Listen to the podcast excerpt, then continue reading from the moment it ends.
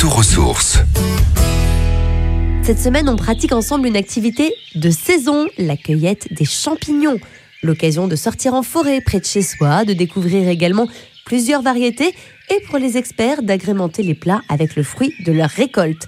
Des champignons, oui, mais pas n'importe lesquels, car parmi les 35 000 espèces présentes en France, 50 sont très toxiques, voire mortelles. Et chaque année, des milliers de cueilleurs finissent aux urgences.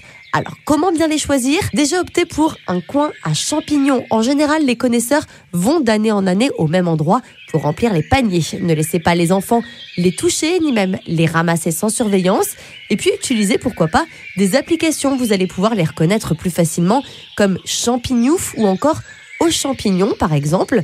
D'un simple clic d'une seule photo, l'application détecte le danger, s'il y a un doute ou si la consommation possible. Le problème reste que sur ce Shazam des champignons, parfois, les espèces ne sont pas répertoriées. D'autres fois, les photos sont un petit peu floues, troubles et peuvent induire en erreur le logiciel de reconnaissance. Le mieux pour les plus gourmands reste d'aller en pharmacie pour avoir le feu vert d'un professionnel de la santé. En cas de doute, bien sûr, ne consommez pas les champignons, c'est la règle de base. Le site de l'ONF est aussi très utile pour avoir des informations comme les interdictions de cueillette. En Normandie, il est interdit de ramasser des champignons les mardis ou encore les jeudis sous peine d'amende. C'est bon à savoir. Une fois que vous êtes certain que les champignons sont comestibles après plusieurs vérifications et sans danger, faites-vous plaisir avec une petite escalope à la normande ou encore des champignons farcis. Bon appétit